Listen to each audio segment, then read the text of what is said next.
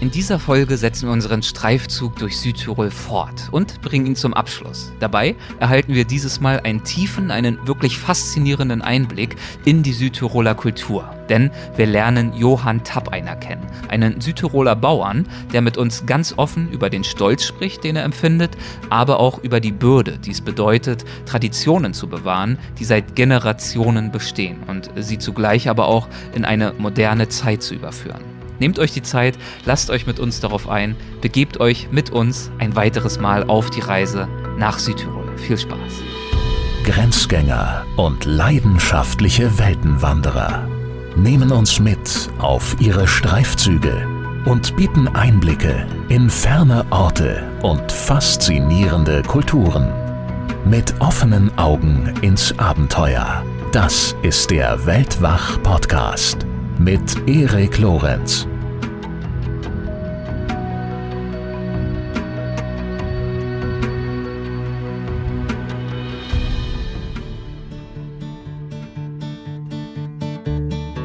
Morgen, Lydia. Guten Morgen, Erik. Wie ist die Stimmung? Ja, ich hatte noch keinen Kaffee. Vielleicht wird sie gleich besser, denn ähm, wir haben heute einiges vor. Und zwar ist es so, dass ich vor unserem Aufbruch die Weltwach Instagram-Follower gefragt habe, was denn so ihre Empfehlungen wären an uns für unseren Trip durch Südtirol. Und da kamen natürlich Tipps und Tricks aller drei Zinnen und dergleichen mehr, die auch sehr naheliegend sind und in der Tat auch sehr lohnenswert. Eine Followerin hat uns aber Folgendes empfohlen, nämlich in einer Käserei Käsespezialitäten zu shoppen. Die Empfehlung kam von Steffi. Und deswegen habe ich mir was ganz Besonderes überlegt, Lydia wir begeben uns heute zu einem Käse-Workshop. Wir machen heute Käse. Wie findest du das? Ja, ist schön. ich freue mich sehr. Ich dachte es mir fast, das äh, klingt jetzt nicht ganz so aufrichtig von dir, denn du bist ja nicht so die ganz große Käseliebhaberin. Nee, tatsächlich. Also ich meine, das klingt jetzt so, ne? Berge doof, Käse mag ich auch nicht.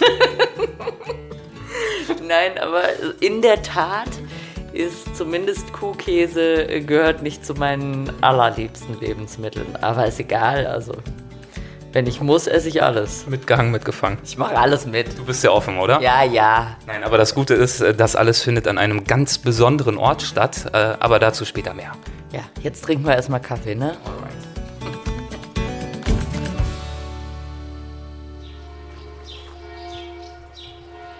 Wir befinden uns hier im Schnalztal. Das ist eigentlich ja wie eine Schlucht. Und wir sind genau mitten in dieser Schlucht drinnen. Und da ist eine kleine, kleine Ebene mit einer großen Wallfahrtskirche auf einem Hügel oben. Und genau unterhalb dieser Kirche ist unser Hof.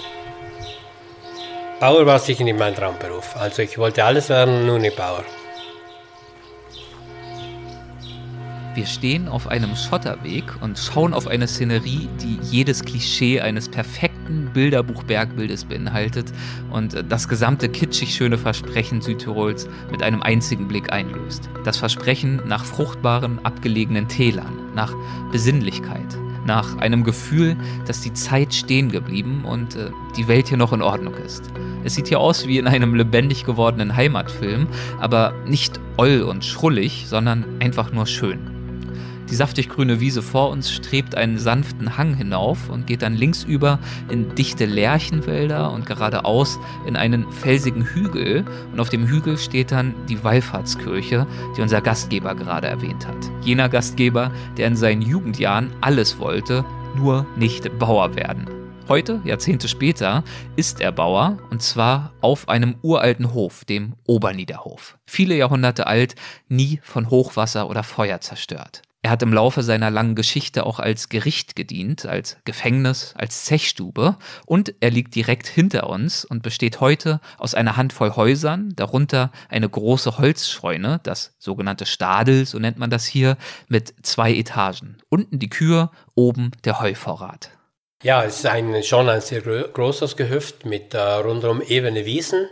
Und wenn man ein bisschen weiter rüber schaut, gehen Hänge rauf, bis direkt an die Waldgrenze und der Wald geht dann rauf bis, zu, bis zum Gipfel und das eigentlich gehört von unten bis oben, Gott sei Dank, alles uns, uns Bauern. Hier leben traditionelle Bauernhoftiere wie Kühe, Schweine und Hühner. Johanns Ziel ist, alles, was am Hof wächst und gedeiht, zu einer Einheit zu verschmelzen. Weiden, die hochwertiges Heu für die Kühe liefern, die wiederum dann Milch für Joghurt, Käse und Quark geben. Die Schweine verwerten die Molke aus der Käseproduktion und fressen die Heublumen, die die Kühe verschmähen und Abfälle. All das werden wir uns später noch ansehen. Jetzt heißt es erst einmal das zu tun, wozu wir ursprünglich hergekommen sind.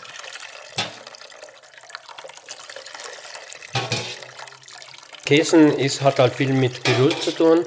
Da schnell, schnell geht nichts. Deshalb mag ich den Käse, nicht meine Frau. ist so. Sagt er mit einem Lächeln. Ja. Und es dauert halt eine Weile. Damit behält er auf jeden Fall recht. Auch bei uns dauert es eine ganze Weile, genauso wie er es angekündigt hat. Und jetzt merkt man schon, dass sie fester werden und die Konsistenz ganz eine andere wird. Und das ist jetzt für jemand, der eine Käseschule macht, halt ein schönes Gefühl, das zu fühlen. Nicht nur zu sehen oder nicht nur erzählt zu kriegen, sondern Käse muss man auch fühlen. Und das gibt uns jetzt natürlich die Möglichkeit, uns noch ein wenig über euren Hof zu unterhalten, auf dem wir uns hier befinden.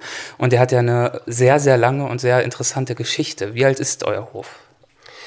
Ja, wir haben so Aufzeichnungen, die gehen äh, zurück bis 1290. Also wir kennen den Hofstammbaum, das heißt äh, die ganzen Besitzer und Verwalter, die am Hof waren, kennen wir zurück bis 1290.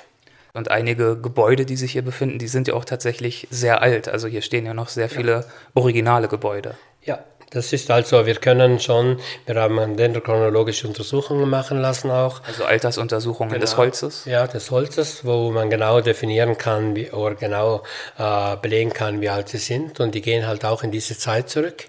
Und ja, ja, wir haben 700 Jahre Zeitgeschichte, in der wir eigentlich auch leben. Das heißt, es ist ein sehr traditionsreicher Ort und es ist ja für dich auch eine sehr traditionsreiche Arbeit, denn die Arbeit wurde dir gewissermaßen von deinem Vater vermacht. Genau, das ist, äh, ich bin einziger Sohn und ja, das ist halt immer so dasselbe, dasselbe so Stolz und Bürde. Auf der einen Seite hat man einen schönen Besitz, große, viele Häuser sozusagen, große Gebäude, sind Tiere, sind viele Hektar Wiesen und Wälder. Also wenn man das auf dieser Seite sieht, ist das super und fast Großgrundbesitzer und so. Auf der anderen Seite ist halt auch eine große Verantwortung, weil man kann ja nicht alles platt machen. Man hat äh, schon auch Verantwortung, diese Geschichte und Tradition weiter zu bewahren. Äh, das heißt nicht, dass man äh, leben muss wie vor 300 Jahren, aber man äh, soll schon wissen, wo man herkommt und das ist halt wichtig auch zu wissen, dann wo man hin will. Wie versuchst du diese Balance zu finden und zu wahren zwischen Tradition, aber eben auch einen Blick in die Zukunft? Mhm. Für uns sind halt viele Sachen, die wir heute machen, also mit alten Haustierrassen, mit alten Handwerk, mit den alten Gebäuden, die wir haben, äh, integrieren wir in eine moderne Landwirtschaft. Also das sind heute Raritäten, das sind heute Besonderheiten und äh, sind durch diesen Sachen, glaube ich, einfach sehr innovativer Betrieb und ein sehr moderner Betrieb. Und diese Tradition, diese Kultur und äh, diese moderne Ausrichtung, die wir haben, die passen sehr, sehr gut zusammen. Und die schaffen viel Spielraum, auch für die nächste Generation, die ja schon bei uns äh, sozusagen ansteht. Ist es dir damals schwer gefallen oder musstest du dich dazu überwinden, sozusagen in die Fußstapfen deines Vaters zu treten oder hast du das gern gemacht? Du hast es ja gerade schon angedeutet, Stolz und Bürde. Genau. Warten wir einen kleinen Moment. Ich muss ganz kurz auf den Käse schauen. Temperaturcheck. Auch mal bei mir messen. Also ich mache ja, ja, gerade den Käse für Erik mit, während er hier das Interview macht. vielen, vielen Dank. Und äh, ich muss auch sagen, deiner sieht weniger schön aus als meiner, finde ich. Oder bei mir ja. ist doch die Molke gelber als bei Erik. Das ist ja wirklich ein Statussymbol, ne? Ich habe so eine schöne gelbe Molke, Erik. Du. Ich glaube ehrlich gesagt, dass du meinen Käse einfach nur vernachlässigst. Das ist der Grund. nein, nein, ich, äh, ich äh, krüsel ihn mit genauso viel Liebe wie den anderen. Aber du hast recht, der ist ein bisschen langsamer. so. ja. so, ich habe jetzt nur die Temperatur ausgemacht, dass er uns nicht so heiß wird. Aber vielleicht um auf die Frage zurückzukommen, das ist eine, eine sehr, sehr äh, schwierige Frage eigentlich, mit der ich mich eigentlich auch ein Leben lang beschäftige. Also ich, Bauer war sicher nicht mein Traumberuf. Also ich wollte alles werden, nur nicht Bauer. Was wolltest du zum Beispiel gern werden? Ja, ich habe mich im äh, Sport äh, sozusagen äh, sehr zu Hause gefühlt. Und Medizin hat mich, hat mich sehr interessiert, also hauptsächlich Sportmedizin. Ging aber nicht, ich war der einzige Sohn und ja, wurde eigentlich schon in die Wege als Bauer in die Wege gelegt. Also ich war auf der Welt und dann war ich schon Bauer. Und man wird auch so erzogen. Also ich habe zwei ältere Schwestern und zwei jüngere Schwestern, aber ich war halt immer schon der Bauer und der Erbe. Und das ist nicht immer einfach, weil man kann, man muss auch mal schauen, wie kriege ich da meine eigene Geschichte in diese Verantwortung. Und das geht nicht nur unser, uns Bauern so, die was erben, sondern vielleicht auch jemand, der eine, eine große äh, Industriefirma erbt oder, erbt oder einen Betrieb oder eventuell ein Hotel. Die müssen halt alle erst dann ihren Weg suchen. Und das ist gar nicht so einfach. Und ich hatte schon meine Schwierigkeiten, äh, diesen Weg zu finden. Und ich wollte, wie gesagt, nie Bauern werden und musste das machen. Und, dieses, dieses Müssen, findest du, das ist noch zeitgemäß heute? Ja, das findet immer noch statt. Aber es ist noch angemessen in der heutigen Zeit, in der wir heute leben, ähm, wo ja eher sozusagen die Marschroute ist, dass Kinder sich selbst entfalten sollen und eher sozusagen ein sehr individualistischer Lebensstil gepflegt wird, dann sozusagen den äh, Zwang zu haben, in moralischer Art und Weise in die Fußstapfen des Vaters zu treten. Ich glaube, das, das ist ein bisschen scheinheilig. Also die heutige Gesellschaft sagt zwar, Kinder sollen sich selbst entfalten, aber die dürfen sich nicht selbst entfalten. Wenn ich mal an meine Kindheit denke, was wir Freiheiten haben und was eure Generation Freiheiten hat und was die jetzige Generation Freiheiten haben, das sind Welten dazwischen. Also Inwiefern? heute, wenn du, ja, mit dem, was wir angestellt haben, dann wären andere wahrscheinlich heute schon äh, ein paar Jahre im Gefängnis oder nur weil wir einfach uns frei entwickelt haben. Wir konnten spielen ohne Ende, ohne Aufpasser. Wir sind morgens raus und sind abends zurück. Also das sehe ich heute ähm, in der modernen Erziehung nicht ich frage, ob der Druck, einem vorgegebenen Pfad zu folgen, aber nicht trotzdem etwas veraltet anmutet und äh, wie er selbst mit diesem Druck damals fertig geworden ist. Das ist die Gretchenfrage. Dieser Druck ist heute gleich noch da wie vor 100 Jahren oder vor 50 Jahren oder vor 20 Jahren und er wird auch in 20 Jahren da sein. Es geht darum, wie man mit dem umgeht. Also, wo ich dann entschieden habe, dass ich Bauer bleibe, und dann auch meine Frau, die ja aus der Großstadt kommt, die hat dann auch viel äh, dazu beigetragen mit, mit einer anderen Sichtweise, was nicht immer richtig war, bei Gott nicht, aber es war anders. Und anders bedeutet manchmal Sachen zu überlegen und zu hinterfragen. Wo wir dann diese Sachen hinterfragen, hinterfragt haben und uns dann entschieden haben, das gemeinsam zu machen, dann war für mich, dass diese Belastung ist dann umgesprungen in Freude.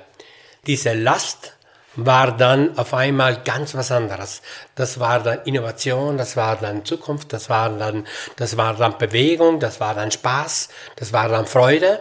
Und es wurde, ich muss Bauer werden, wurde auf einmal von einem aufgezwungenen Beruf wurde dann eigentlich ein Traumberuf. Weil theoretisch kann ich heute alles machen, was ich will. Also mein Sohn ist im Sportbereich tätig, weil er es gerne macht, ist gelernter Zimmermann, hat was anderes gelernt und macht auch diese Entwicklung. Das war mir eben wichtig. Und für mich war das lange in Frage gestellt, deshalb die Bürde. Und heute ist eigentlich die Bürde ganz weit hinten, sondern vielmehr die, die, die Freude und auch diese Chance, mit so viel Geschichte und Tradition in, in die Moderne zu gehen. Warte, bleib. Mach ich zu. Ja, also Eriks Käse ist immer noch so ein bisschen lätschig. Meiner ist körniger. Jetzt ist aber langsam gut hier. so grenzt ja schon an Mobbing. aus dem Hintergrund zu motzen. genau. Ich bin gespannt darauf, später die Frau kennenzulernen, die Johann mit ihrer Außenseitersicht und ihren frischen Ideen dazu verholfen hat, sein vorgegebenes Schicksal, mit dem er ja haderte, als Chance zu begreifen und dann auch Wege zu finden, seine eigenen Interessen mit in seine Arbeit als Bauer einzubringen und den Hof dann so auch weiterzuentwickeln. Diese Weiterentwicklung bedeutet auch, den Tieren mit Respekt zu begegnen. Über den Umgang mit Kühen und Rindern sagt Johann, Ja, uns geht es halt einfach auch um diese ethische Komponente. Das heißt, wir sind bei der Geburt dabei. Und wir bringen sie auch bis zum Schlachter, wenn es schon sein muss. Und da geht es halt darum, wie man mit dem umgeht. Also unsere Aufgabe ist es eigentlich, äh, den Tieren die bestmögliche Pflege, äh, Fütterung und äh, das zu gewährleisten. Und ich glaube, das ist halt auch der Job eines Bauern. Und da sehen wir halt auch viel Freude dran, weil wir müssen hier nicht 100 Kühe haben. Wir haben halt nur diese 10, 12, weil wir nur die Flächen dazu haben mit dem eigenen Nachwuchs. Aber das, was wir produzieren, wollen wir einfach, man würde heute sagen, in einer bestimmten Qualität. Man müsste Qualität definieren. Also für uns ist das eine optimale Qualität, ja. Was mich zu der Frage führt, wie es aktuell eigentlich um die Qualität unseres Käses steht. Zeit also für ein Zwischenfazit. Lydia, was hast du mit meinem Käse angestellt in der Zwischenzeit? Eriks Käse ist jetzt mittlerweile auch angekommen. Also man sieht es hier, das ist jetzt wirklich ganz fest und körnig. Also das ist äh, tatsächlich nicht mehr knatschig, auch dein Käse nicht mehr. Danke. Durch meine sehr gute Arbeit. So, jetzt werden wir alle ganz hektisch. Ich dachte, es hat mit Geduld und, äh, und äh, Meditation zu tun. Wir haben uns wahrscheinlich äh, verlabert, ne? Und dadurch, dass wir uns jetzt ein bisschen vertrödelt, verquatscht haben, Ja. müssen wir uns jetzt ein Okay. bisschen beeilen. Heißt- das heißt, der Käse ist jetzt äh, fertig gekocht, so heißt man das. Und er hat jetzt ähm, eine sehr feste Konsistenz, gell? Mhm. Ja, ja, Er das merkt so richtig. er knatscht jetzt, wenn Ja. man den in den Mund nimmt, So knatscht ein bisschen nach Gummi. Und das ist für mich ein Zeichen, dass er jetzt fertig gekocht ist. Gell? Ja, wie so Halloumi oder sowas, ne? Genau. Das ist wie bei einer Spaghetti, die al dente ist. Äh, wenn man das reinbeißt und dasselbe ist jetzt hier, wenn er so gummiartig wird, ist er fertig. Und den schöpfen wir jetzt ab und geben in eine Form. Soll ich loslegen? Kannst loslegen. Ich erspare euch die weiteren detaillierten Schritte der Käseproduktion. Irgendwann sind wir dann jedenfalls soweit. Also viele Arbeitsschritte notwendig und dementsprechend wahrscheinlich auch ein Preis, der jetzt nicht konkurriert mit äh, dem nächsten Aldi-Supermarkt. Genau. Das ist eben die ganze, die ganze Sache. Man kann es nicht um diesen Preis produzieren. Große Betriebe ja. Die machen alles maschinell, die haben einen Roboter zum Waschen, äh, zum, zum Putzen. Das ist eine Sache. Ist auch gut so, passt ja. Aber ein handwerklicher Käse ist einfach immens viel Handarbeit. Es braucht ja ein sehr gutes Rohprodukt. Braucht dementsprechend die Pflege schon bei den Tieren, das Futter schon dazu. Also brauchst du schon mal ein Ambiente, dass eine gute Milch produziert werden kann. Das hat halt, muss halt einen Preis haben. Wenn nicht, dann äh, kann man das halt nicht in der Form machen. Da muss man halt das schneller machen oder irgendwo einsparen und das geht halt dann meistens auf, äh, äh, ja, das kriegt halt auch der Konsument zu spüren. Im Endeffekt zum Schluss ist der Konsument. Okay. Gell? Falls ich mal ganz kurz, ich würde ganz kurz was äh, resümieren, weil ich das sehr schön fand, weil wir genau gestern darüber gesprochen haben, so was du vorhin gesagt hast, dieses, ähm, diese Spezialisierung durch Vielfalt, Innovation durch alte traditionelle Haustierrassen und das ist das, was wir tatsächlich so das Gefühl haben, dass das für Südtirol tatsächlich ganz prägend ist, dass eben so ganz verschiedene Einflüsse aufeinandertreffen. Natürlich einfach äh, geografisch das Mediterrane und das Alpine. Dann hat man die rauen Felsen, man hat äh, dann die grünen Wälder und die weichen Wiesen. Man hat aber eben auch, dass Tradition auf Innovation trifft, dass das irgendwie so alles ganz eng beieinander liegt und äh, das eben und da haben wir wirklich bei allen Personen, die wir bisher getroffen haben, das Gefühl, dass das auch antreibt, dass man eben versucht, diese Tradition und diese alte Kultur in was Neues zu heben, ohne das gute Alte zu verlieren und aber dem Ganzen einen innovativen Dreh zu geben. Und das teilweise, wie bei euch, durch die Rückbesinnung auf alte Sachen, die eine Weile out waren, vielleicht auch. Ja, ich glaube, das spiegelt es genau wieder. Und äh, es ist halt schon so, man muss schon ehrlich sagen, dass nicht ganz Südtirol so ist. Und deshalb ist es auch äh, gut und äh, dass ihr solche Reportagen macht, weil das muss auch raus. Davon leben auch wir alle. Und äh, manchmal ist es ja auch so, dass äh, bei uns das auch andere hören und sagen, oh, das könnte ich auch. Oder macht es schon und getraut sich nicht nach außen zu gehen. Ich glaube, das ist das große Potenzial, was äh, Südtirol hat und vielleicht nicht nur Südtirol, sondern überall kleine Strukturen, die ohne Tradition und Geschichte eigentlich nicht leben können. Weil wir können ohne unsere Wurzeln eigentlich nicht, nicht sein. Weil wenn ich wirtschaftlich arbeiten würde, würde ich alles verkaufen. Und gehe irgendwo auf eine Insel und lass mich irgendwo vielleicht überschwemmen oder keine Ahnung was. Warum machst du es nicht? Ja, genau. Insel klingt ja gut. Ja, klingt im Moment gut. Für eine Woche sage ich kein Problem, aber, aber ich glaube, das ist genau das, weil es ist ja auch eine harte, hat ja auch eine Härte da. Ist ja manchmal nicht ganz einfach. Man muss auch Entbehrungen machen. Man, wir hängen 365 Tage, äh, 24 Stunden, sieben Tage die Woche. Wo du krank bist oder nicht, musst du eigentlich aufs Feld oder in den Stall. Wenn ich krank bin, kann ich nicht sagen zu meinen Tieren, du, äh, ich gehe jetzt drei Wochen in Krankenstand. Also das gibt's bei uns nicht. Ich war noch nie in Krankenstand. Ich will von Johann wissen, wer sich diese harte Arbeit heute noch freiwillig antue. Ist die Zunft der Bauern vielleicht sogar vom Aussterben bedroht? Wir haben viele, auch junge Leute, wirklich. Also ich komme viel rum und sehe viel. Wir haben wirklich auch ganz junge Bäuerinnen und Bauern und ganz viel sind die Frauen da, muss man so sagen. Die haben ganz wesentliche Entscheidungen, auch bei mir dass wir das ökologisch machen. Da hat äh, die Petra einen wahnsinnigen äh, Einfluss gehabt, weil für mich war das anders auch normal.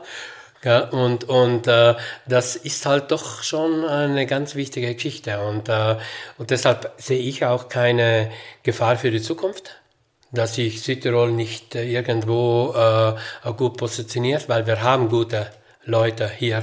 Und hast du das Gefühl, äh, dass die Bereitschaft äh, oder vor allem die Wertschätzung gegenüber, von, äh, gegenüber Qualität und Nachhaltigkeit steigt, also auch bei euren Kunden, dass die eher bereit sind, mehr zu bezahlen für diese Qualität und diese nachhaltige Produktion?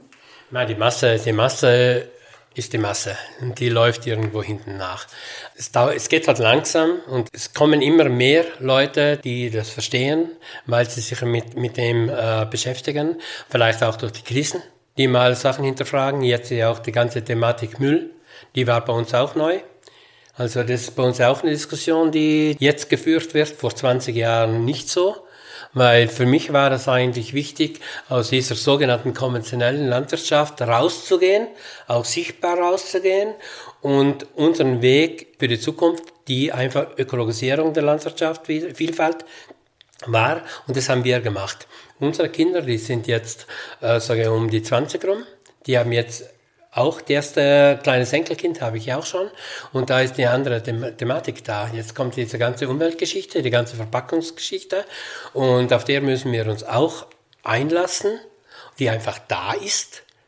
Und äh, die, die man einfach in Frage stellen muss. Und da ist der, sage ich mal, der Normalkonsument entweder nicht aufgeklärt genug oder nicht offen genug oder nicht informiert genug. Und ich glaube, da haben bei uns viele Leute noch sehr viele Hausaufgaben zu machen. Das fängt bei der Politik an, aber nicht nur. Politik, also, ja. Konsumenten, aber du hast es ja auch angedeutet, auch bei vielen Bauern ist da noch ja. Arbeit zu leisten. Genau. Also ich muss ja nicht warten, bis der Bauernbund oder der Landesrat eine Entscheidung macht. Ich kann sie für mich selbst treffen. Sie treffen sie dann meistens hinten nach. Aber warum muss ich immer warten, bis ich von oben diktiert werde? Und wir Bauern oder wir und auch die Unternehmer sind die gleichen, die haben Möglichkeiten für sich Sachen zu entscheiden, ohne immer zu warten, was Politik äh, oder andere suchen. Also geht es auch um Eigenverantwortung. Und das geht dann runter bis zum Konsument. Der muss auch nicht warten, bis er vorgeschrieben kriegt. Er kann heute schon einkaufen, äh, was er für richtig hält. Darauf wollte ich vorhin auch übrigens hinaus, als ich gefragt habe, wie hier so das Umland aussieht, weil es ja wirklich sehr traditionell anmutet und für meine Augen sieht es hier so aus, wie es wahrscheinlich auch vor 300 Jahren schon ausgesehen hat. Und du sprichst hier von äh, Modernisierung, von Innovation. Äh, meine Frage wäre, wie deine Mitmenschen auf all das reagieren, die hier im gleichen Ort, im gleichen Tal leben. Bist du so ein Paradiesvogel, so ein Ausreißer? Oder gibt es doch den einen oder anderen, der auch so modern denkt wie du? Ähm, also am Anfang war es effektiv so, da waren wirklich, wirklich Spinner und im Endeffekt ist halt so, wenn du erfolgreich bist und einen guten Job machst, dann ergibt sich das irgendwo. Und wir haben vielleicht nicht komplette Nachahmer, die das Gleiche machen. Wir haben aber doch viele, die Teile nachahmen, die vielleicht auch sich getrauen, dann was zu machen. Und dazu brauchst du halt Leute, die vorpreschen, dass andere hinten nachkommen. Und wir fühlen uns eigentlich ganz gut mit dem. Also und dadurch, bei uns war es ja normal. Wo dann die Petra hier reingezogen ist, dann war es eh alles äh, schon passé. Wie kannst du in einer Großstadt drin eine Bäuerin machen? Sie ist wahrscheinlich die bessere Bäuerin als viele geborene Bäuerinnen und steht mehr hinter der Sache als viele, die hier geboren sind. Und deshalb kann man viele Sachen lernen und äh, es geht immer davon aus, wie man es steht. Und dann, nachdem er stundenlang in Handarbeit mit uns den Käse hergestellt und uns geduldigst alle Details und Produktionsmethoden erklärt hat und auch noch auf die Kulturgeschichte des Käses eingegangen ist, da serviert er uns ein wenig köstliche Wurst aus eigener Produktion. Ja, und äh, Lydia haut zu meinem Entsetzen das folgende raus. Super lecker. Jetzt kann ich es ja sagen, ich äh, mag nämlich gar nicht so gerne Käse. Aber hier gibt es ja super Bündnerfleisch. Genau. Fühlst du dich jetzt ein bisschen beleidigt Nee. durch diese Nee, Offenbarung? nee. ich habe den Speck auch lieber als und das Fleisch auch lieber als den Käse. So. Aber wir machen ja, ich brauche das eine ja, um das andere zu haben. Ja. Und ein gutes Schweinefleisch oder einen guten Speck, der kriegt eben die Molke und ohne Käse habe ich keine Molke. Und das, äh, deshalb sage ich, na gut, ist ein guter Kompromiss. Das klingt genau Ja, Äh, perfekt. So sehe ich es auch. So, Dann schauen wir uns jetzt noch ein bisschen auf deinem Hof um, richtig? Auf dem Oberniederhof gibt es nicht nur Wiesen und Tiere, sondern auch eine kleine Anzahl Ferienwohnungen. Auch für ihre Existenz gab Johanns Frau Petra entscheidende Impulse. also, dass wir eigentlich Ferienwohnungen haben, ist eigentlich ihre Schuld. Ich äh, hatte eigentlich die Schnauze voll von Gästen, weil, äh, klar, als Kinder waren die ersten Gäste hier und wenn die Gäste gekommen sind, dann mussten wir immer ein bisschen auf die Seite.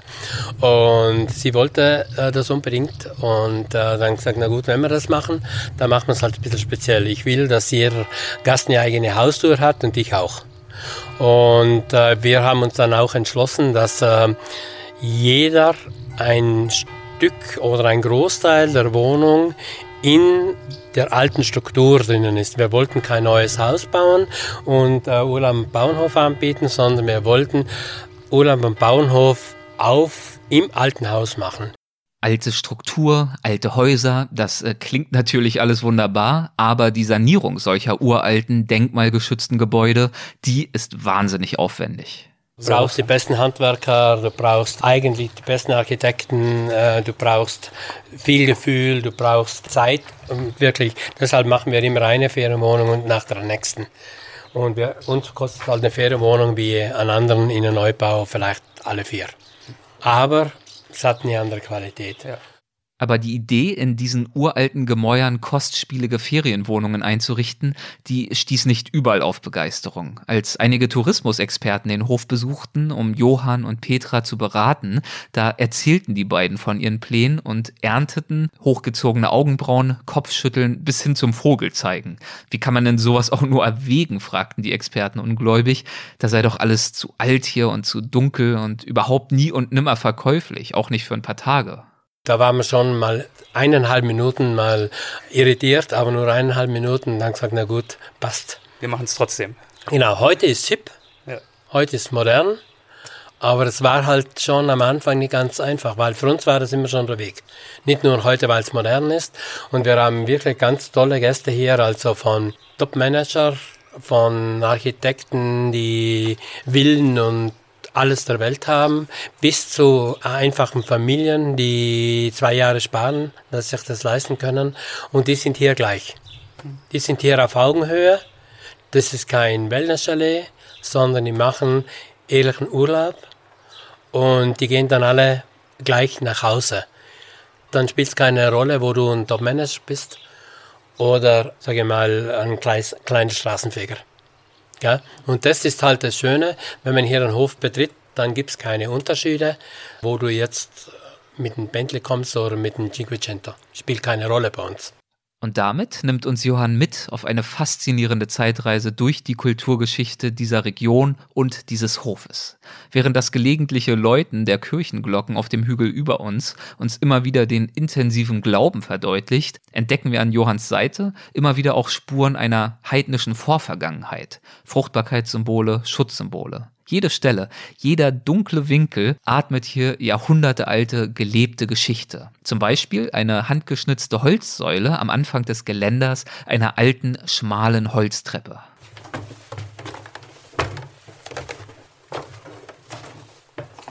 Hier geht es in den ältesten Bereich rein, hier reden wir 1290.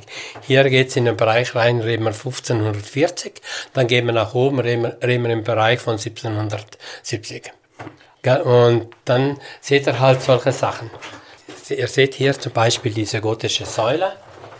Die ist eigentlich auch äh, einmalig und hier handgeschnitzt und einfach uraltes genau. Holz. Also Uralte, das sieht man ja wirklich. Uraltes Holz. Ja. Und wir reden hier von, von das haben wir datieren lassen.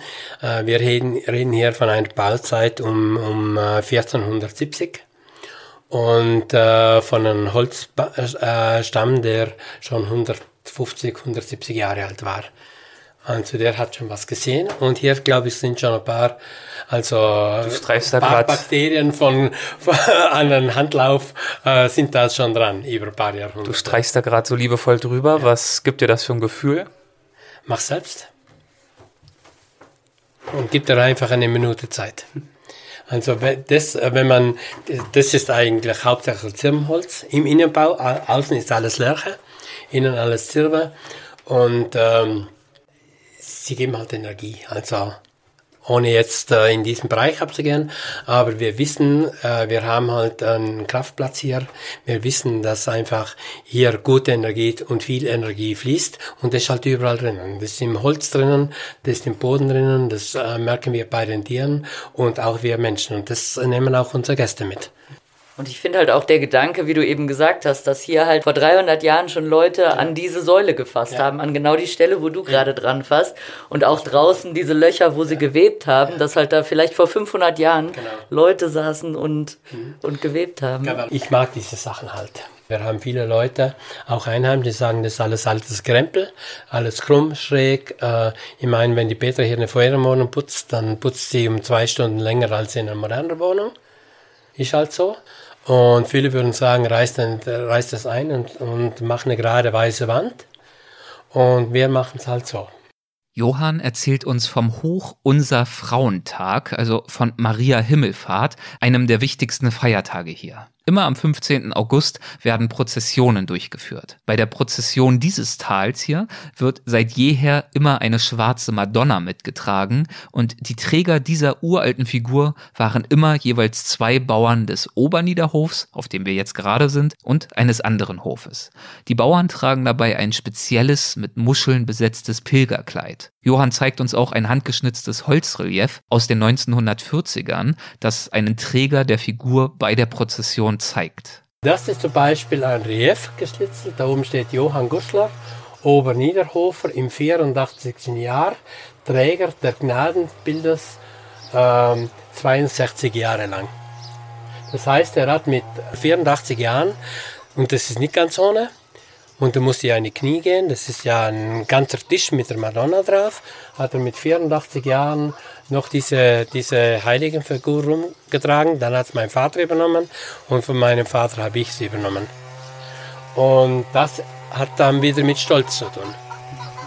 Als Junge ist es Bürde, weil es irgendwo irgendwo vorbeigeht. Alter Brauchtum, mit genau, dem man genau, selber nicht so viel genau. anfangen kann. Und irgendwo kommt dann ein Punkt, wo du sagst, das ist eine coole Geschichte, weil das darf auch nicht jeder. Also da reden wir dann wieder von Stolz. Und das ist halt ein Teil von uns. Ja, das ist schon schön. Mit einer ähnlichen Leidenschaft, wie er über alte Holzsäulen und Holzfiguren spricht, begeistert Johann sich auch für seine Schweine. Schwäbisch-Hellische Landschweine, eine alte Hausschweinerasse, die er uns als nächstes zeigt. Das ist einfach eine spannende Sache. Also Schwein ist ja nicht nur Schwein. Wir in Europa kennen Schweine ja erst seit ein paar Jahrhunderten. Also in China ist es schon seit Jahrtausenden kultiviert. Und äh, die modernen Schweine wurden dann über England, über Sheffield, wurde, wurden die eingeschifft und dann mit den europäischen domestizierten Wildschweinen gekreuzt. Und erst ab da beginnt eine vernünftige Schweinezucht. Und das sind halt Tiere mit Geschichte. Und ich finde das halt einfach gut. Und ich meine, die Rasse vom Hallischen Landschwein ist vom Aussterben bedroht, oder? Genau, genau. Ja. Und äh, ich finde es einfach super. Und Schweine sind sowieso tolle Tiere. Bis in die Mitte des 20. Jahrhunderts war das schwäbisch-hellische Landschwein eines der beliebtesten Hausschweine überhaupt. Es wurde dann aber durch die Einführung der sogenannten Magerschweine fast ausgerottet. Und äh, damit ist es mitnichten die einzige bedrohte traditionelle Rasse, denn Johann erklärt uns, dass viele Menschen zwar wissen, dass äh, Wildpflanzen und Wildtiere aussterben, aber viel weniger bekannt ist, dass sich ähnliches auch in der Landwirtschaft mit Kulturpflanzen und auch Haustierrassen vollzieht. Nur noch wenige Hochleistungssorten und Rassen produzieren heute die Nahrungsmittel der Menschheit. Das könnte man natürlich schulterzuckend hinnehmen, aber die alten Rassen sind oft besonders gut an bestimmte Standorte und ihre klimatischen Bedingungen angepasst und stellen darüber hinaus auch ein Kulturgut dar. Und das liegt Johann wirklich am Herzen. Und er will deshalb der drohenden genetischen Monotonie vorbeugen und befasst sich aus diesem Grund mit der Zucht und Haltung von alten, schützenswerten Nutztierrassen, wie zum Beispiel den Hühnerrassen Rassen deutscher Sperber oder auch dem Vorwerkhuhn. Wir gehen weiter in die Scheune bzw. in das Heustadel und zwar in die erste Etage über den Kühen. In diesem Fall befindet sich dort unten unter unseren Füßen Tiroler Grauvieh. Das ist eine weitere alte, äh, in diesem Fall sehr robuste Rasse mit sehr guter Fleisch- und Milchqualität. Hier folgen wir einem schmalen Pfad durchs Halbdunkel. Links und rechts türmt sich das dicht herandrängende Heu auf und das einzige Licht, das hier hereingelangt, das schießt in wunderschönen goldenen Strahlen durch die extra großen Lücken zwischen den Holzbalken, aus denen die Scheune errichtet ist. Und Johann, der erklärt uns auch gleich, warum er die Scheune nicht etwa elektrisch ausleuchtet, um die Dunkelheit zurückzudrängen. Wir wollen das Auge sozusagen zurückdrängen, dass wir beginnen zu fühlen, die Strukturen vom Heu, den Geruch vom Heu. Und deshalb muss, muss man das Auge ausschalten. Ja. Ihr seht ja diese schönen Strickmuster, heißt man das, diesen, diese Aufblockung von, mit den Holzstammbäumen. Und die haben immer einen Zwischenraum, wo die Luft reinkommt, dass, äh, dass sich hier das Heu nicht erwärmt dass es immer eine Luftzirkulation ist. Und da könnte man vorstellen, wenn der jetzt im Frühjahr leer wird und hier so die Morgensonne reinschaut, also schönere Gemälde gibt es nicht. Und das, und das äh, sehen wir halt jeden Tag. Das haben wir jeden Tag. Das ist eine wunderschöne Atmosphäre hier drin, oder? Ja.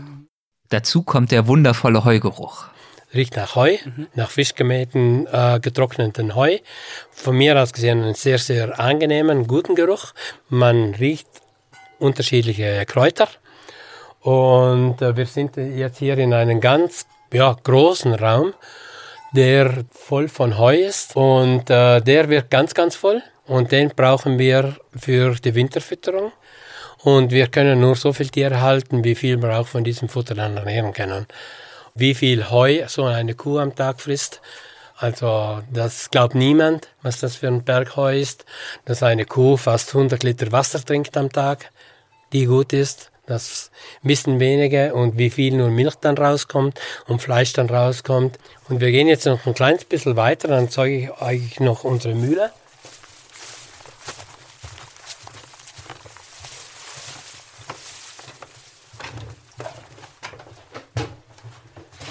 Und unter uns befinden sich die Kühe. Genau. Hier laufen wir auf Holzdielen. Ja und kommen jetzt von der Scheune raus in die Mühle. Die war früher logisch nicht hier am Hof, weil wir hier ja keinen fließenden Bach haben, sondern die war unten am, am, am Bach. Und äh, wo in die Ende 60er Jahre dann erstmal Strom gekommen sind, haben sie die Mühle abgebaut und hier wieder aufgestellt. Die ist originalgetreu, um die 250 Jahre alt. Voll, die haben wir jetzt voll restauriert, ist voll funktionstüchtig. Wir waren ja früher alle autark, wir hatten ja alle Getreideacker, deshalb seht ihr auch hier viele Gerätschaften für den Ackerbau. Also ihr habt alles angebaut genau. und produziert, genau. was ihr genau. benötigt habt. Ja, ist ein bisschen Zeitgeschichte und auch ein bisschen ein Zeichen dass, äh, von, von Stolz und auch von Verantwortung. Und was ihr hier noch vielleicht seht, da drüben sind die Glocken, also die sogenannten Schellen, die haben die Tiere jetzt auf den Almen. Das ist eine Glocke, die ein bisschen robust ist. Die kriegen die ganzen Kälber und Kühe, die auf, in den Bergen sind, dass sie sich hören.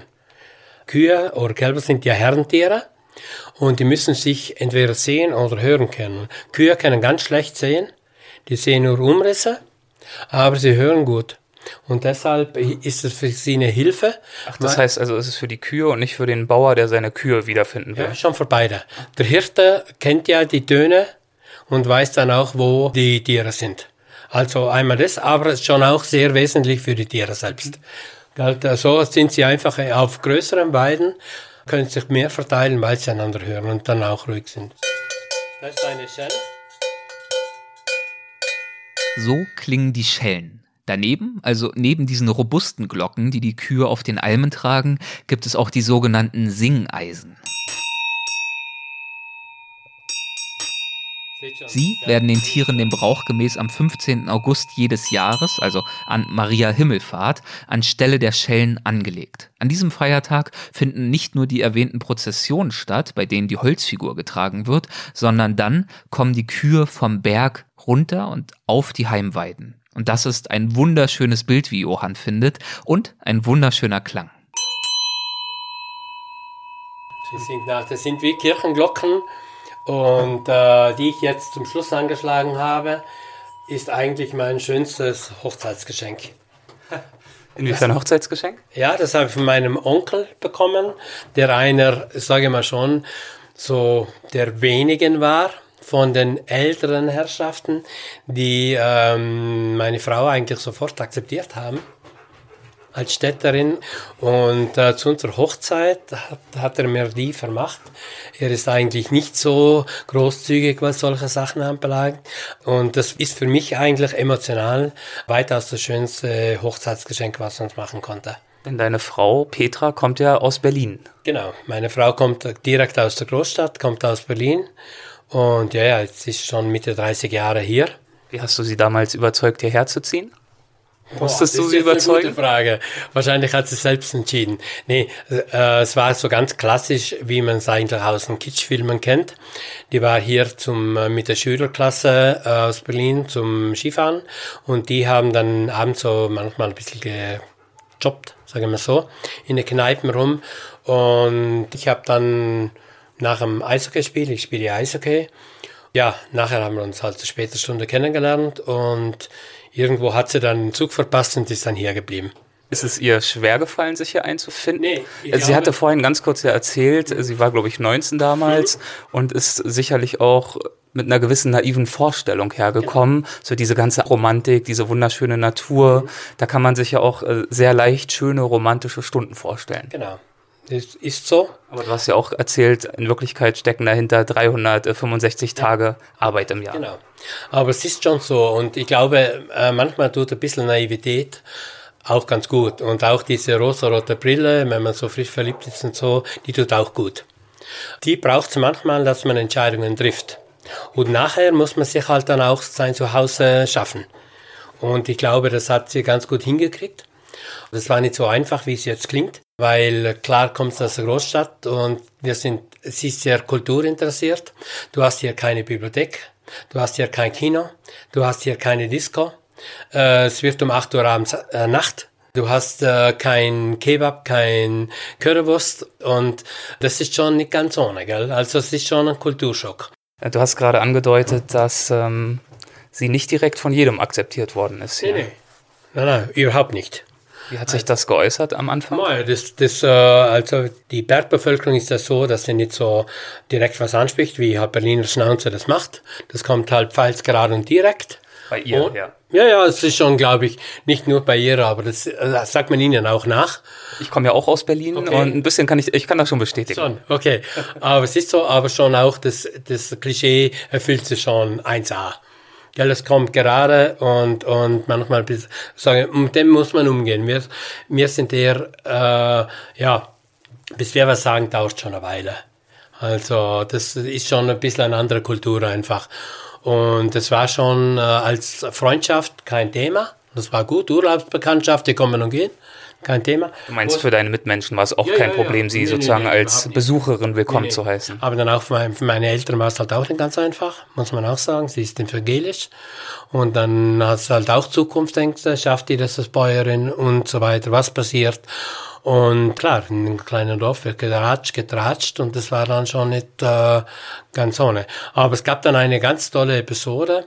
Nach dem Kirchen treffen sich drei alte Dorfbewohner Und dann haben sie halt auch über die ganze Dorfbevölkerung nach den Kirchen halt hergezogen und um die Neuigkeiten geredet. Und dann zu einem späteren Stunde kam dann von einem der Spruch und gesagt, ja, ihm würde, würde interessieren, wem es vorher putzt. Das heißt, wer zuerst K.O. geht. Der, das darf man heute fast nicht mehr sagen. Bei uns war einer in Entwicklungshilfe in Kenia und damals war Neger noch kein Schimpfwort. Das war einfach normal. Und der hat dann, das war so ein richtiger äh, Almöhe, und der hat gesagt, ja, der, der Heindl, der Zoller mit seinem Neger, der Oberniederhofer mit seiner Berlinerin oder der Mitterhofer mit seinem, mit seinem Schecken. Der hatte damals schwarzbunte Kühe sagen wir, hier reingeht und, und Hochleistungsmilch betrieben. Überlegt mal, wer K.O. gegangen ist. Der, der äh, Mitterhofer, also der Bauer, mit seinen schwarzbunten Kühen. Der hat äh, die Landwirtschaft sein lassen. Die Kühe äh, wurden eingestellt. Der Entwicklungshelfer ist heute noch verheiratet in Kenia, hat ein paar super Töchter. Und meine Frau ist auch noch da. Das war für uns so eine ganz tolle Geschichte, die eigentlich schon auch ein bisschen sagt, dass es nicht davon äh, abhängt, wo du herkommst oder wie du ausschaust, sondern wie, was du machst. Und das, weil eigentlich haben alle geglaubt, der moderne Bauer mit seinen schwarzbunten Holsteinfriesen, äh, Milchkühen, das ist der, der, der, der es hält, aber er hat es nicht geschafft. Klammer auf, Klammer zu. Ja, ja, aber schon interessant, mit was so verglichen wird. Die Frau oder die Kühe? Ja, das ist bei uns, wir können auch hier rausgehen. Okay. Ja, aber das ist, äh, ist so. Gell? Und das ist jetzt nicht abwertend, gell? Also diese Vergleiche, die haben halt auch, auch mit dem Stellenwert zu tun. Ja, weil Klingt ja dann aber schon ein bisschen abwertend, oder? Nee, nee. Dann musst du es mir vielleicht nochmal erklären, inwiefern das nicht abwertend gemeint war nee, damals. Nee, nee, das war einfach, das, äh, für, für jemand, der 80, 85 Jahre alt ist, äh, ist es, ähm, wie gesagt, überhaupt nicht abwertend. Also ähm, die haben jetzt nicht die Frau jetzt als etwas Minderwertiges, sondern die Situation bewertet. Und die Situation war halt die, dass eine Städterin auf einem Bauernhof zieht und man nicht die Garantie weiß, wo, wo die hier bleibt. Oder die das schafft, dann auch mit dieser Schrulligkeit der Talbevölkerung irgendwo klarkommt. Oder mit diesen Strukturen. du hast ihre direkte Art angesprochen. Ja. Gab es da jemals schwierige, konkrete Episoden oder Missverständnisse, die dir in Erinnerung geblieben sind? die hören nie auf. Also das ist, ist klar, ist eine andere Kultur. Und wir, bei uns ist nicht so, dass äh, wenn mir was nicht passt, dann sage ich es dir. Gell? Sondern es wird dann viermal rundherum äh, geredet und gedacht und, und ist eine andere Kultur. Und mit dem muss ich ja klar werden. Ja. Oder? Und das ist ihr gelungen offenbar. Ja, ich kämpfe immer noch. Wie ist es Petra schließlich trotzdem gelungen, in einem gewissen Maße hier anzukommen und akzeptiert zu werden? Johann wiederholt, die ersten Jahre seien schon sehr hart gewesen, aber Petra habe als Bäuerin und Mutter einfach einen sehr guten Job gemacht und das sei irgendwann dann einfach nicht mehr unbemerkt geblieben. Weißt du, die, die Tatbevölkerung ist manchmal auch einfach. Wenn du Engagement zeigst und Bereitschaft zeigst, dann nimmt sie dich schon wahr. Das dauert halt ein bisschen. Es ist ja evangelisch und wir haben ja Prozessionen hier, wo wir dann die ganzen Heiligen und die ganzen Fahnen rumtragen. Ich meine, sie war da auch dabei, die hat sogar Lesungen in der Kirche gemacht. Sie kann halt gut lesen und gut sprechen und hat dann in einer, als evangelische in einer katholischen Kirche Lesungen gemacht in der Sonntagsmesse. Und das war schon dann, äh, das muss man nicht mal machen lassen. Ja, ja. ja? Nachdem wir jetzt schon so viel über Petra gehört haben, wollen wir nun natürlich endlich auch einmal mit ihr sprechen und erfahren, wie sie den Umstieg aus der deutschen Großstadt aufs Südtiroler Land erlebt hat. Wie vorhin Johann fragen wir nun auch sie, was sie damals bewogen hat, diesen Schritt zu wagen. Ich wusste mit 19 ja nicht, was mir blüht. Ich hatte ja praktisch nur Abitur gemacht und dann meinen Mann hier kennengelernt und dann so wir zwei gingen den Rest der Welt und da habe ich mir gedacht, ach, das kann man alles lernen und hat ja auch funktioniert. Also was, hat, was hat dich daran gereizt an dieser Vorstellung? Ich wusste ja gar nicht, dass er Bauer ist. Also ich hatte ja erst ihn und dann den Bauernhof. Also das habe ich ja mitgenommen. Und wenn du da mit jemandem zusammen bist, der einen Bauernhof hat, sollte man das ja gemeinsam erarbeiten und die Pläne umsetzen und so weiter, ja. Und als du sozusagen festgestellt hast, okay, er hat einen Bauernhof mhm. und du das erste Mal hier warst, gab es eine Phase, in der du wirklich dir überlegen musstest, ob du diese Entscheidung triffst oder war für dich völlig klar, ja gut, nee, dann mache ich das halt. Das äh, war schon die ersten Jahre, waren es wirklich bis zur Geburt jetzt von unserer ältesten Tochter, ist ja mittlerweile auch schon 35, war es schon schwierig, die erste Zeit. Aber dann, bis sie geboren wurde, dann hat man, hat man selber Bekannte, Freundinnen, man kann sich austauschen mit welchen, die jetzt gerade in der gleichen Situation sind. Und dann ging es schon. Sonst das erste Jahr habe ich schon selber sehr stark gehadert. Aber dann war ich halt eh schon nach einem Jahr schwanger und dann, okay, dann ging es hin. und was war daran so schwierig im ersten Jahr? Die Mentalitätsunterschiede. Also erstmal die Sprache, gut, da ich sprachtalentiert bin, kann man das schnell lernen, aber die Mentalitätsunterschiede. Eben die Berliner ja, sind halt nicht zurückhaltend mit ihrer Art und Weise, sich zu äußern. Und äh, die sind hier halt doch immer eigentlich ähm, so Talbewohner eigentlich. Ne? Das ist, ist einfach so, Südtirol jetzt. Äh, das ist einfach, wir sind in Tälern drin und äh, nichts gesagt ist gelobt genug, so als Beispiel, auch wenn du was gut machst. Also wenn jemand schon nichts sagt, dann ist das auch schon in Ordnung. Das sind einfach extreme Mentalitätsunterschiede. Aber nach einer Weile, also man wird nie die Mentalität annehmen. Man wird jetzt auch kaum hier beste Freunde finden, weil es einfach so unterschiedlich ist. Aber man hat alles gute Bekannte, man kennt sich und äh, respektiert sich und dann ist es ja schon gut. Ist ja schon viel, vielleicht mehr, als man in Berlin hätte. Was bedeutet dir das Leben heute auf diesem Hof? Äh, Freiheit. Wenn ich mir vorstelle, ich werde jetzt in Berlin vielleicht in so einem großen Hotel, was früher mein Traum war, in eine Hotellerie zu gehen, äh, ich würde vielleicht irgendwie in Berlin im großen Hotel arbeiten und hätte vielleicht das dritte Kind vom vierten Mann oder keine Ahnung. Also, und hier kann ich mir auch also beruflich eigentlich aussuchen, was ich gerade tue. Wie ihr gerade gesehen habt, wir können in der Mittagspause einfach mal uns in die Sonne packen und die Bügelwäsche wartet ja.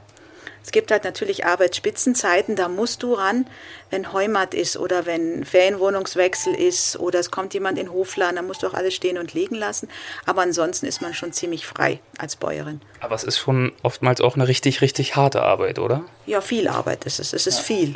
Also man denkt man, oh, der Tag hat nur 24 Stunden, eigentlich müsste ich ja noch die Kräuter machen oder einen Garten gießen oder wäre ja auch schön, mal irgendwo zwischendurch mal Unkraut rauszuräumen. Ja, man wird halt nie fertig. Aber es ist auch praktisch. Man hat am Ende des Tages weiß, was man getan hat. Und da hat, spürt man halt auch in meinem Alter dann irgendwann die Knochen und denkt, oh mein Gott, ich werde auch älter. man knackt und knackt aber, alles. Aber viele Impulse kommen schon auch von dir, so was Nachhaltigkeit betrifft. Was ist so deine Vision, was eure Landwirtschaft betrifft? Das war sicherlich am Anfang war sicherlich mein Input, weil zum Beispiel äh, man hat, ich habe die Kinder ja auch recht lange für die damalige Zeit lange gestillt und da habe ich gesagt, ja, warum muss man das Kalb von der Mama wegtun? Oder warum kriegen die Pulvermilch und nicht die Muttermilch und so Sachen? Das war so am Anfang so ein bisschen mein, äh, mein Input. Du hattest erwähnt, dass es den äh, Locals hier, den Einheimischen, nicht immer leicht gefallen ist, dich direkt zu akzeptieren, äh, vollumfänglich. Mhm. Wie ist es dir denn selbst ergangen? Wie leicht oder schwer ist es dir gefallen, diese, ja, diese uralten Traditionen zum Beispiel hier, dieses Brauchtum zu akzeptieren und vielleicht sogar auch zu mögen? Das äh, fiel mir eigentlich dadurch, dass ja die Berliner jetzt nicht so viel Kultur haben, muss ich jetzt schon sagen. Ähm, fand, fand ich die Berliner haben nicht viel Kultur? Ja, also okay. Das, jetzt wird es gefährlich. Ja, Mal schauen, was nein, da so für Zuschriften kommen. Historische, dieses 700 Jahre alte oder dieses mit den Trachten rumlaufenden Be Beispielen. Ne? Also in Berlin ist man halt Multikulti das ist halt meine Berliner Kultur. Klar, wir sind mit, äh, wir haben Müsli und Kreuzberg und ich war Punk und alles sowas. Das ist klar, das ist unsere Kultur, die Berliner Kultur. Aber hier ist halt das andere, das 700-jährige. Auch die Musikkapelle, wo die Musik jetzt nicht immer so mein Geschmack ist. Aber ich habe dann auch die Tracht getragen und, und so Sachen finde ich schon so ein, zweimal im Jahr finde ich schön. Und dieses Bodenständige, also dieser Zusammenhalt. Das habe ich jetzt, wir haben zwar auch einen starken Familienklüngel zu Hause, also bei meinen Eltern und bei meinen Geschwistern auch, aber das ist hier noch was anderes. Also hier ist es noch stärker, auch wenn die sich oft nicht leiden können, aber zusammen heißt es dann doch, ne, wir Südtiroler gegen den Rest der Welt. Oder jetzt wir Schnalzer oder jetzt ein Dorf, ne, so wir halten schon doch zusammen nach außen. Und das ist schon recht spannend. Und jetzt von 700-jähriger Geschichte, äh, Geschichte hat mich immer interessiert, das ist einfach toll. Und das kann man einfach jetzt ähm, nicht so jetzt in einer Großstadt erleben. Das geht nur hier. Hier bist du ja wirklich von Geschichte umgeben. Du kannst ja wirklich anfassen. Also wir haben uns vorhin diese alten geschnitzten Säulen angeschaut, das alte Holz, die Zimmer. Das ist ja, umgibt euch ja hier wirklich. Also wir leben praktisch in einem Museum. Also das heißt ja immer bei uns lebendige Geschichte, weil wir wohnen ja hier drin. Es ist ja kein totes Museum, wo du reingehst. Und äh, das auch bei unseren Produkten. Da stehen die Leute jetzt äh, hinter der Geschichte.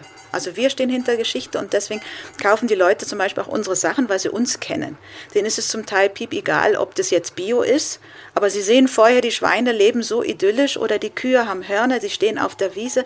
Das ist ja ein Paradies und dann kaufst du auch gerne die Sachen. Dann ist es auch jetzt Nebeneffekt, dass es jetzt biologisch ist. Eine der Fragen, die wir Petra gestellt haben, stellen wir zum Abschied auch noch einmal Johann. Was bedeutet dir heute das Leben als Landwirt? Eigentlich eine immens hohe Lebensqualität, wenn man es richtig macht. Was bedeutet für dich, es richtig zu machen?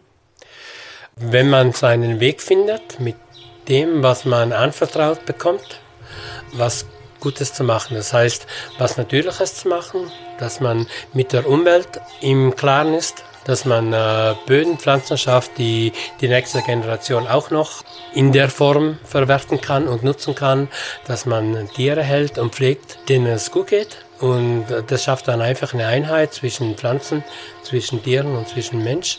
Und das ist dann für mich dann Lebensqualität.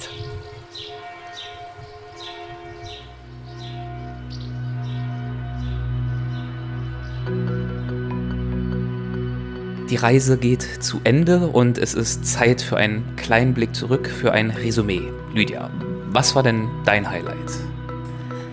Ah, es gab viele. Also ich muss wirklich sagen, es war so schön. Äh, ich bin fast ein bisschen enttäuscht, dass man gar nicht so richtig motzen konnte.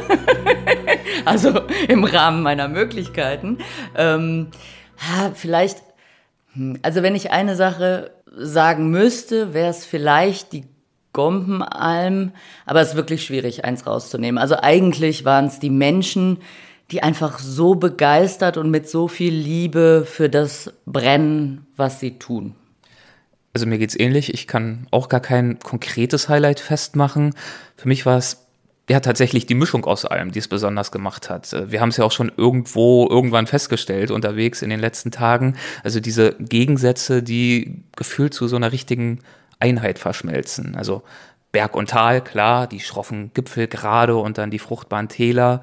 Dann aber auch, äh, was man hier unternehmen kann, also Sport und Natur auf der einen und Kulinarik und Kultur auf der anderen Seite auch äh, idyllischer Sonnenschein und Windstille, auf der anderen Seite dann weltuntergangsartige Unwetter, wie wir sie gestern erst noch erlebt haben. Oh ja, das war echt wild, ey. ja, und dann natürlich Tradition und Brauchtum auf der einen Seite und Innovation und Moderne auf der anderen Seite. Also die Art und Weise, wie die Menschen hier zukunftsorientiert denken. Das hat mich wirklich überrascht. Also auf Innovation setzen, aber das eben mit einem Traditionsbewusstsein. Und eines der besten Beispiele dafür ist ja Johann Tapp, einer vom Oberniederhof. Ich meine, er ist selbst dort in diesem kleinen Tal aufgewachsen, dem Schnaltal, auf einem 700 Jahre alten Hof, in einer sehr tief in Tradition verankerten Kultur. Und äh, man könnte ja durchaus meinen, dass daraus ein eher, naja, begrenztes Weltbild resultiert. Also zumindest nicht diese Offenheit und Progressivität. Ja, also klar, das fand ich auch wirklich toll, wie begeistert die Leute waren, die wir getroffen haben. Aber man darf das natürlich auch nicht zu sehr romantisieren, ne? Klar, es sind natürlich nicht alle, die so denken und die eben so diesen Fortschritt äh, mitmachen und auch diese Offenheit haben auch wieder zu den alten Sachen zurückzugehen und sich wieder auf diese Nachhaltigkeit äh, zu berufen. Also wir haben gesehen, es gibt diese Menschen, die eben diese Fortschrittlichkeit suchen und das aber auch in Rückbesinnungen auf die alten Werte. Aber es sind natürlich nicht alle Südtiroler. Ja, also klar, das ist wichtig zu betonen. Wir haben ja auch Menschen kennengelernt, die Neuem gegenüber etwas weniger aufgeschlossen sind, was ja auch völlig legitim ist. Und wir haben natürlich auch insgesamt bei weitem nicht all unsere Erlebnisse mit in den Podcast aufnehmen können. Das ist auch klar. Also für den Podcast haben wir uns ja ganz bewusst auf Begegnungen mit Menschen konzentriert, die eben Wege suchen und auch finden, ihre Tradition ins Heute und ins Morgen zu überführen. Mal pathetisch gesprochen. Denn genau das ist ja, wie ich finde, wirklich spannend und kann in vielerlei Hinsicht auch uns Nicht-Südtirolern ein Beispiel sein. Also ein Beispiel dafür, wie im Zeitalter der Globalisierung und auch dem Fortschritts- und Wachstumsstreben, äh, wie es da auch hilfreich und lohnenswert sein kann, traditionelle Werte und auch das entsprechende Qualitätsbewusstsein eben nicht zu vergessen. Und äh, ja, genau das liegt ja auch im Trend. Also Stichwort Nachhaltigkeit, ökologischer Anbau und Produktionsmethoden, Kauf lokaler Produkte etc. Und wenn man darüber dann nachdenkt, äh, sind diese Bauern auf ihren uralten Höfen und mit ihren uralten Tierrassen und dieser, dieser scheinbar behutsamen Modernisierung, äh, ja, da muten sie plötzlich eigentlich hochmodern an und absolut auf der Höhe des Zeitgeistes. Ja, und ich fand es auch schön, äh, die Wege zu sehen, wie die Leute da hinkommen. Ne? Also das war ja völlig unterschiedlich. Wir haben ja ganz unterschiedliche Menschen und Biografien kennengelernt. Also Franziska vom Spinnradel zum Beispiel hat ja gar keinen Druck von zu Hause bekommen, äh, das Geschäft der Eltern zu übernehmen und kam dann selbst irgendwann auf den Trichter und wollte das wirklich gerne machen. Und Johann vom Oberniederhof, da war es natürlich ganz anders. Da wurde das einfach von ihm erwartet. Er hätte gerne was anderes gemacht, hat es erst als Bürde angesehen und hat es dann eben hinbekommen, durch diesen Dreh einfach auch wieder Lust auf die Sache zu bekommen und sich wirklich dafür zu begeistern und es eben ihm zu eigen zu machen. Fotos von all diesen Stationen und Protagonisten findet ihr, liebe Hörerinnen und Hörer, in den Show Notes zu dieser Episode auf weltwach.de, ein paar auch auf unseren Kanälen auf Instagram und Facebook. Äh, schaut da auf jeden Fall gern mal rein. Wir sind ja, weiß Gott, keine hervorragenden Fotografen. Ähm, wir haben alles nur mit dem Smartphone geknipst und trotzdem sind da einige richtig schöne Aufnahmen dabei. Äh, weniger dank uns als äh, dank der atemberaubenden Landschaft. Das muss man, denke ich, zugeben. Nein, natürlich auch wegen uns.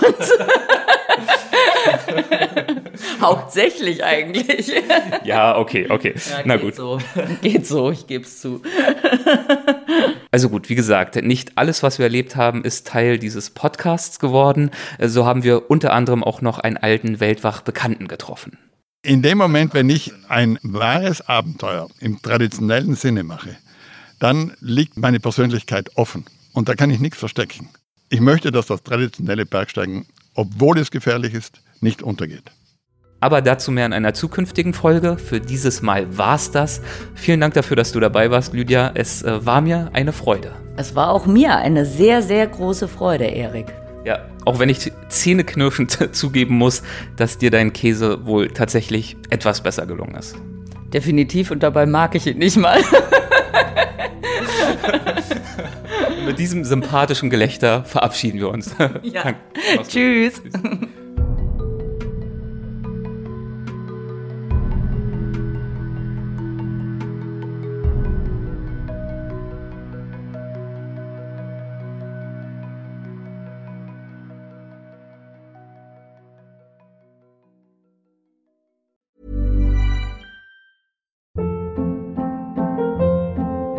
Hold up. What was that? Boring. No flavor. That was as bad as those leftovers you ate all week. Kiki Palmer here, and it's time to say hello to something fresh and guilt-free. Hello Fresh. Jazz up dinner with pecan-crusted chicken or garlic butter shrimp scampi. Now that's music to my mouth. Hello Fresh. Let's get this dinner party started. Discover all the delicious possibilities at hellofresh.com. Hey, it's Paige DeSorbo from Giggly Squad. High quality fashion without the price tag. Say hello to Quince. I'm snagging high-end essentials like cozy cashmere sweaters, sleek leather jackets, fine jewelry, and so much more. With Quince being 50 to 80% less than similar brands. And they partner with factories that prioritize safe, ethical, and responsible manufacturing. I love that. Luxury quality within reach. Go to quince.com slash style to get free shipping and 365 day returns on your next order. Quince.com slash style.